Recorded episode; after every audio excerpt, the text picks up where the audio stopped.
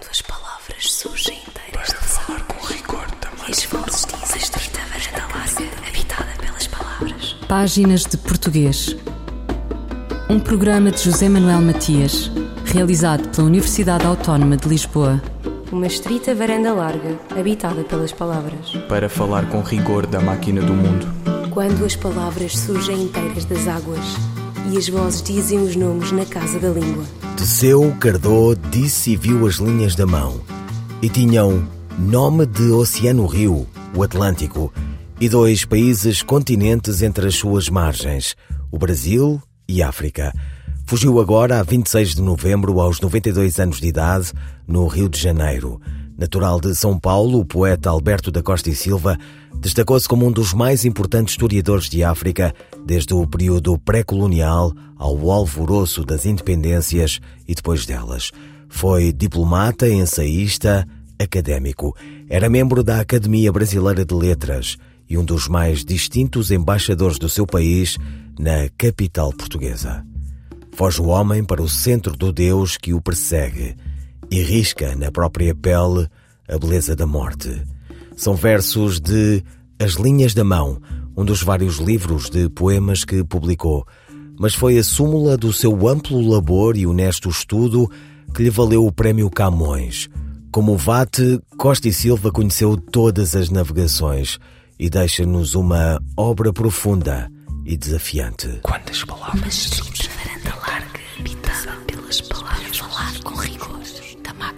O ensino do português, língua não materna, é desafio e tarefa permanente. Reflexão também das suas práticas, onde a ciberescola assume um papel determinante. Páginas de Português conversa com a professora Ana Sousa Martins e começa com as seguintes questões. Será pertinente o ensino do português língua não materna a alunos estrangeiros nas escolas portuguesas? Será que o seu número justifica? Deverá ser esse um critério determinante? Ana Sousa Martins. Pois é, é, há e há cada vez mais. É, ainda saiu uma notícia esta semana de que nos últimos 10 anos a percentagem de alunos estrangeiros nas escolas portuguesas subiu 60%. É um aumento considerável. E o que notamos é que, de facto, há carência de professores, isso já é geral, não é? Mas a carência de professores de português especializados em português língua materna, portanto, a ensinar português não a falantes nativos do português, mas a falantes uh, de outras línguas que estão a aprender português e o desafio é muito, é muito agudo, porque eles têm que aprender a língua, ao mesmo tempo têm que aprender matérias do currículo, não é? das outras disciplinas, e portanto há, há uma grande carência de, de professores, quer especializados, quer não especializados. Por outro lado, a, a, a pertinência deste ensino é por uma questão numérica, mas também é pertinente olhar para o fenómeno e ver as dificuldades, por exemplo, que passam até para, pela organização na escola, porque os alunos uh, chegam ao longo de todo o ano letivo, têm proficiências muito díspares, são de faixas etárias diferentes, estão espalhados por, por várias turmas, e, e ainda acresce a isto tudo, a pertinência desta a, a reflexão, como dizia, a pertinência de olharmos para o ensino do português a, a alunos estrangeiros, é que, uh, em cima disto tudo, uh, faltam recursos didáticos abundantes e, sobretudo, afeiçoados a este público, dirigidos a este público com estas necessidades que é, repito, aprenderem a língua ao mesmo tempo que estão a aprender matérias, matérias, história, geografia, através de uma língua nova.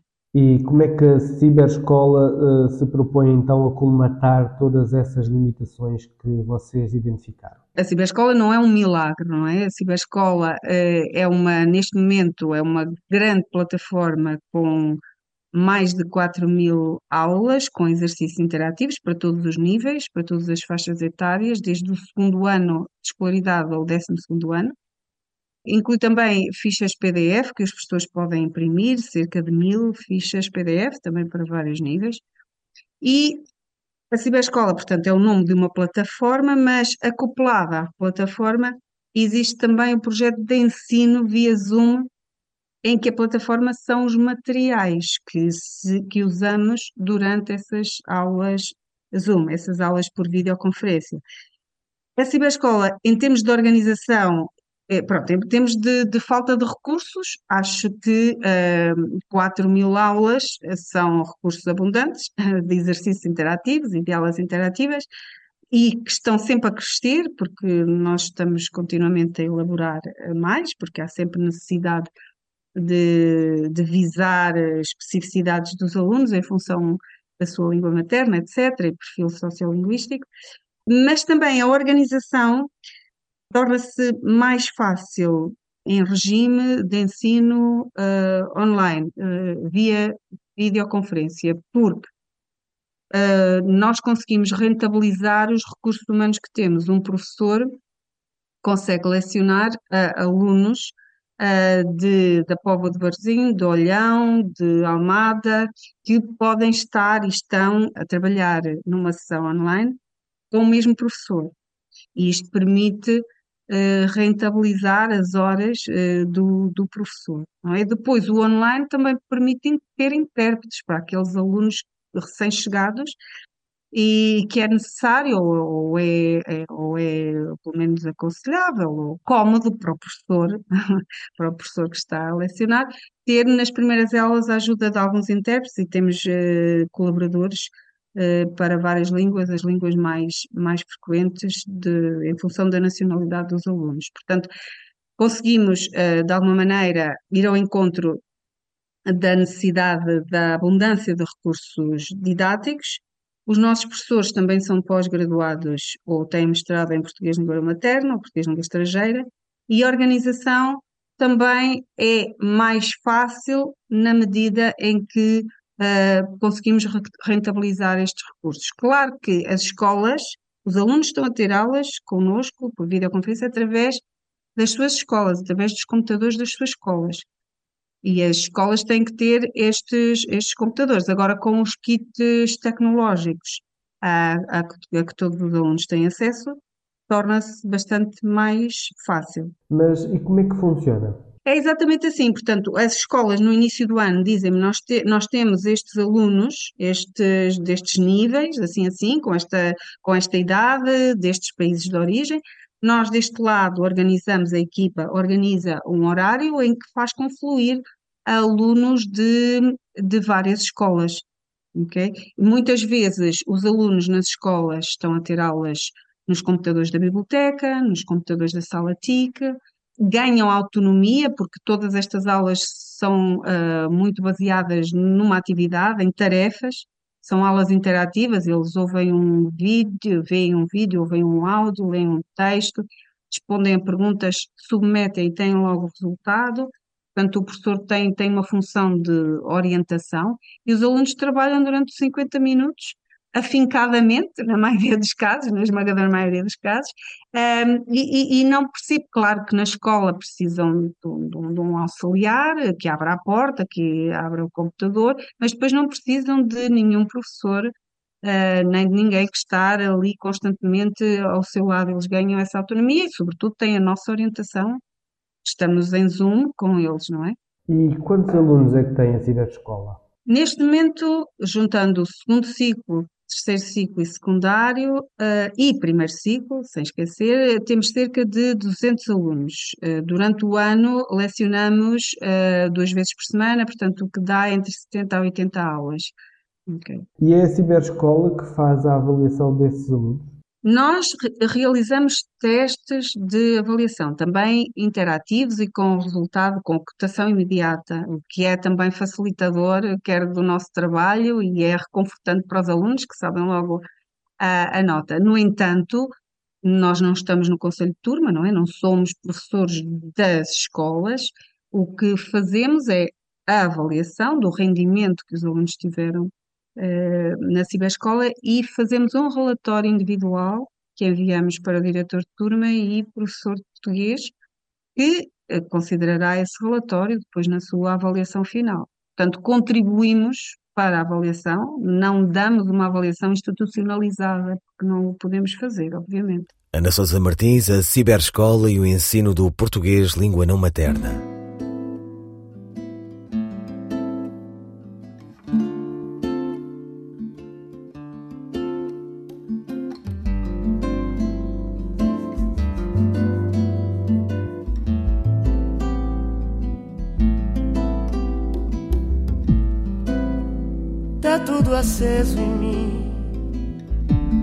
Tudo assim, tão claro, tá tudo brilhando em mim, tudo ligado,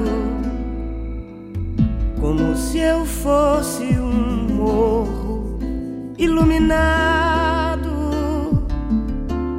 por um âmbar elétrico que vazasse nos prédios e banhasse a lagoa até São Conrado e ganhasse as canoas aqui do outro lado. Tudo plugado, tudo me ardendo, tá tudo assim queimando em mim como salva de fogos, desde que sim eu vim morar nos seus olhos. Tá tudo assim queimando em mim, como salva de fogos, desde que sim eu vim morar nos seus olhos.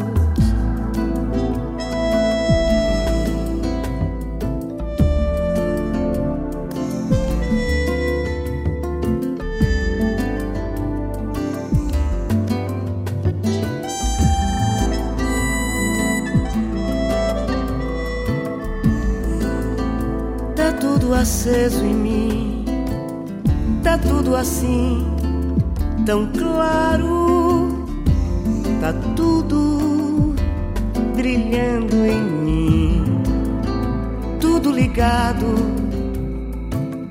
como se eu fosse um morro iluminado por um âmbar elétrico que vazasse nos prédios e banhasse a lagoa até São Conrado e ganhasse as canoas aqui do outro lado. Tudo plugado, tudo me ardendo, tá tudo assim queimando em mim como salva de fogos, desde que sim eu vim morar nos seus olhos. Tá tudo assim queimando em mim, como salva de fogos, desde que sim eu vim morar nos seus olhos.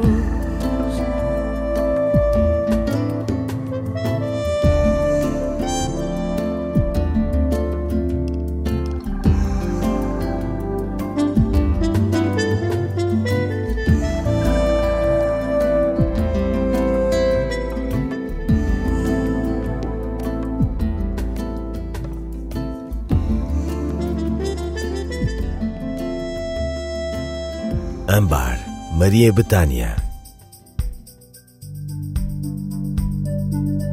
Olhemos para a pontuação das seguintes frases. O jovem que chegou ontem ficou a descansar. O jovem que chegou ontem ficou ontem, vírgula, ficou a descansar. É correto colocar uma vírgula no final da oração relativa e separá-la do verbo? A resposta de Carla Marques. A resposta é não. Para compreendermos por que razão esta vírgula não deve ser usada, é importante que se saiba que o sujeito destas frases inclui uma oração relativa, que é que chegou ontem. Ora, as orações relativas podem ter uma de duas funções: ou são explicativas ou são restritivas. Uma oração relativa explicativa tem a função de acrescentar informações à frase principal informações que não são essenciais à frase e que por isso podem ser eliminadas. Se a oração relativa da nossa frase for explicativa, ela acrescenta uma informação sobre o jovem, dizendo que ele chegou ontem.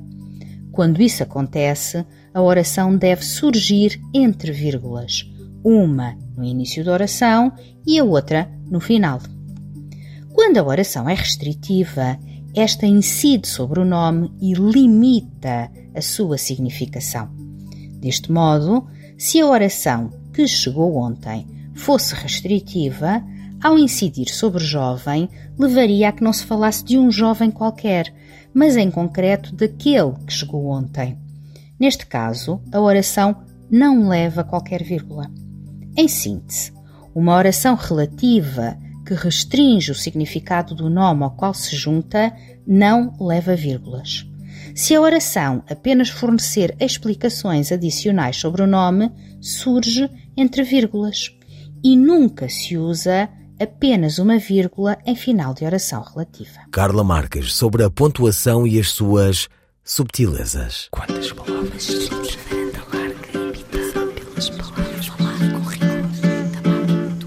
Ainda o ensino do português, língua não materna nas escolas portuguesas e a ciberescola. Conversa com a professora Ana Sousa Martins. Neste momento temos 26 agrupamentos uh, que vão desde o mais a norte é, a ver o mar, é perto da Póvoa de Varzim, depois passa pelo Porto e vai até Olhão. Corre, corre o país, sim. Neste momento temos um, associados 26 agrupamentos, vamos agora fazer um protocolo mais um, serão 27. Mas pretendem estar em todo o território? Exatamente. A nossa, a nosso objetivo é, é estar, é expandir o mais possível. É claro que uh, é uma coisa que pode ser muito, muito ambiciosa, não é? Querer agora estar em todas as escolas. É evidente que nós não temos uh, um, uma equipa de professores tão extensa. Aquilo que estamos a procurar é que as próprias escolas e os próprios professores das escolas lecionem a partir da, da ciberescola. Claro, eu também a partir de manuais, mas como a ciberescola tem todos os cursos organizados, cada curso tem cerca de 200 aulas, já com os testes eh, preparados, um, e como esta, esta eh, necessidade e gosto que os alunos têm em serem eles próprios a realizar, a ler, a fazer, a escrever, é uma modalidade que resulta eh, e que faz de facto os alunos evoluir. Portanto, o que nós procuramos é que haja aquilo que nós chamamos de ensino partilhado. Nós temos os materiais, os, os nossos colegas nas escolas uh, lecionam sem a vertente de uh, videoconferência. Inclusivamente, esses colegas muitas vezes dizem-nos que querem aulas sobre este tópico ou sobre aquela modalidade ou visando mais a oralidade e nós fazemos essas aulas. Ou até os colegas nos enviam uh, materiais em papel que nós convertemos em exercício interativo. Portanto, também é um trabalho aqui de equipa que nós queríamos muito realizar com o número máximo de escolas. então, este projeto existe desde quando? Este projeto, a Ciberescola Ensino de Videoconferência, existe desde 2011. O site foi construído em 2009, portanto, houve um, estes anos de construção de materiais, que demora tempo, e depois arrancámos então com o acoplamento da, do serviço de videoconferência. Na altura, em 2011, não era o Zoom, obviamente, a, Universidade do Reino Unido, a Universidade Aberta do Reino Unido, emprestou-nos ou cedeu-nos a pro bono o sistema de videoconferência deles, que na altura era um pouco mais rudimentar, mas servia. E são regulados por alguma instituição externa? E, exatamente, é, é, isso é importante porque nós temos protocolo com a DGE, a Direção-Geral de Educação, e todos os anos pedimos a uma instituição de ensino superior que realize uma avaliação externa, segundo vários parâmetros, sobre a nossa atividade. As últimas avaliações foram feitas pela Universidade de Glasgow e a última mesmo foi para, pela Universidade de Santa Bárbara, na Califórnia. É, ou seja, as unidades de ensino de português nestas universidades. Também fomos avaliados, obviamente, por, eh, por diversas uh, universidades portuguesas.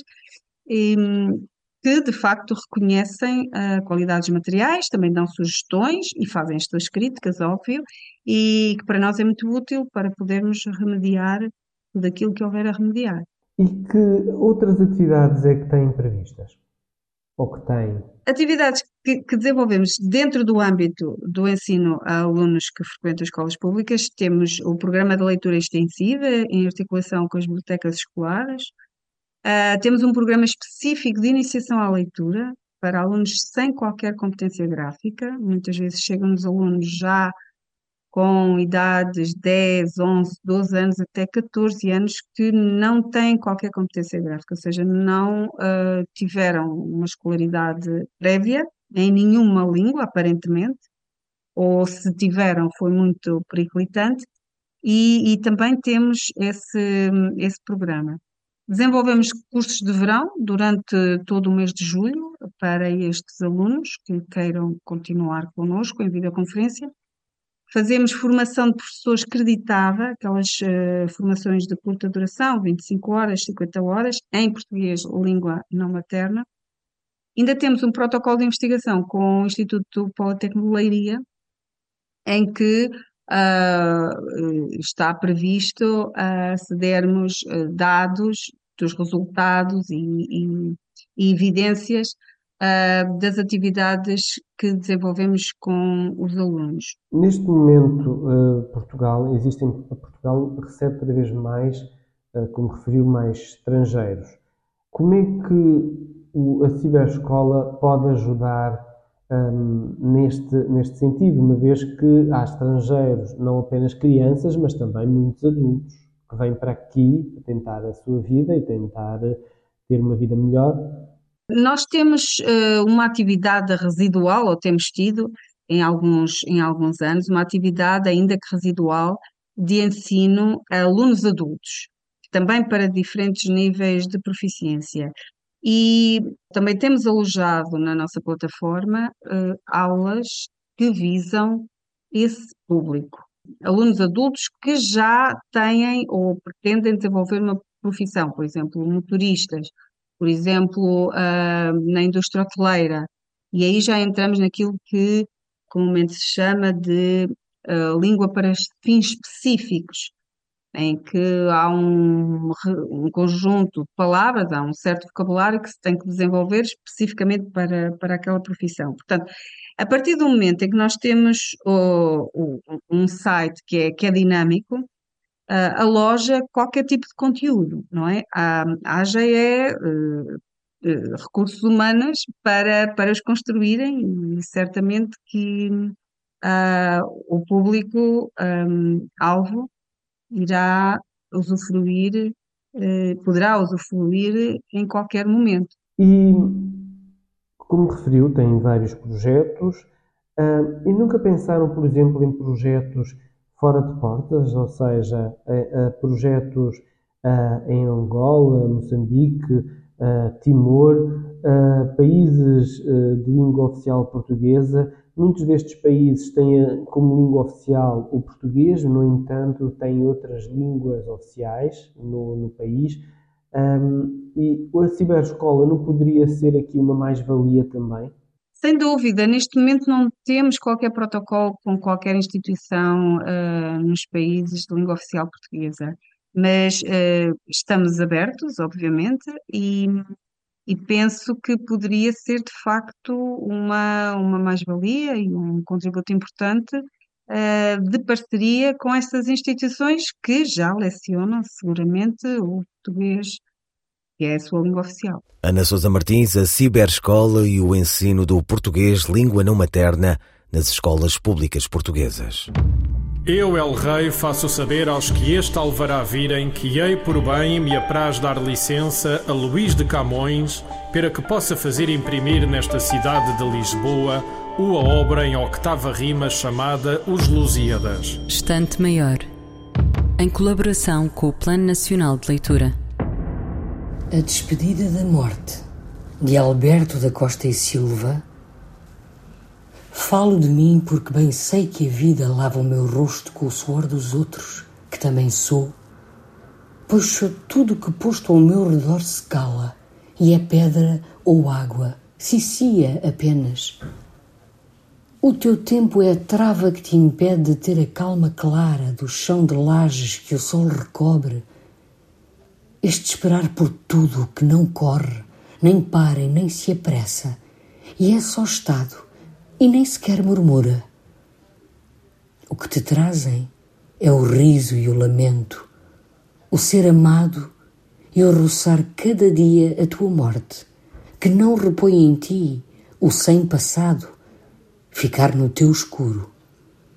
Pois herdaste e legas um sussurro, um som de passos, uma sombra, um olhar sobre a paisagem, memória, cálcio, humus.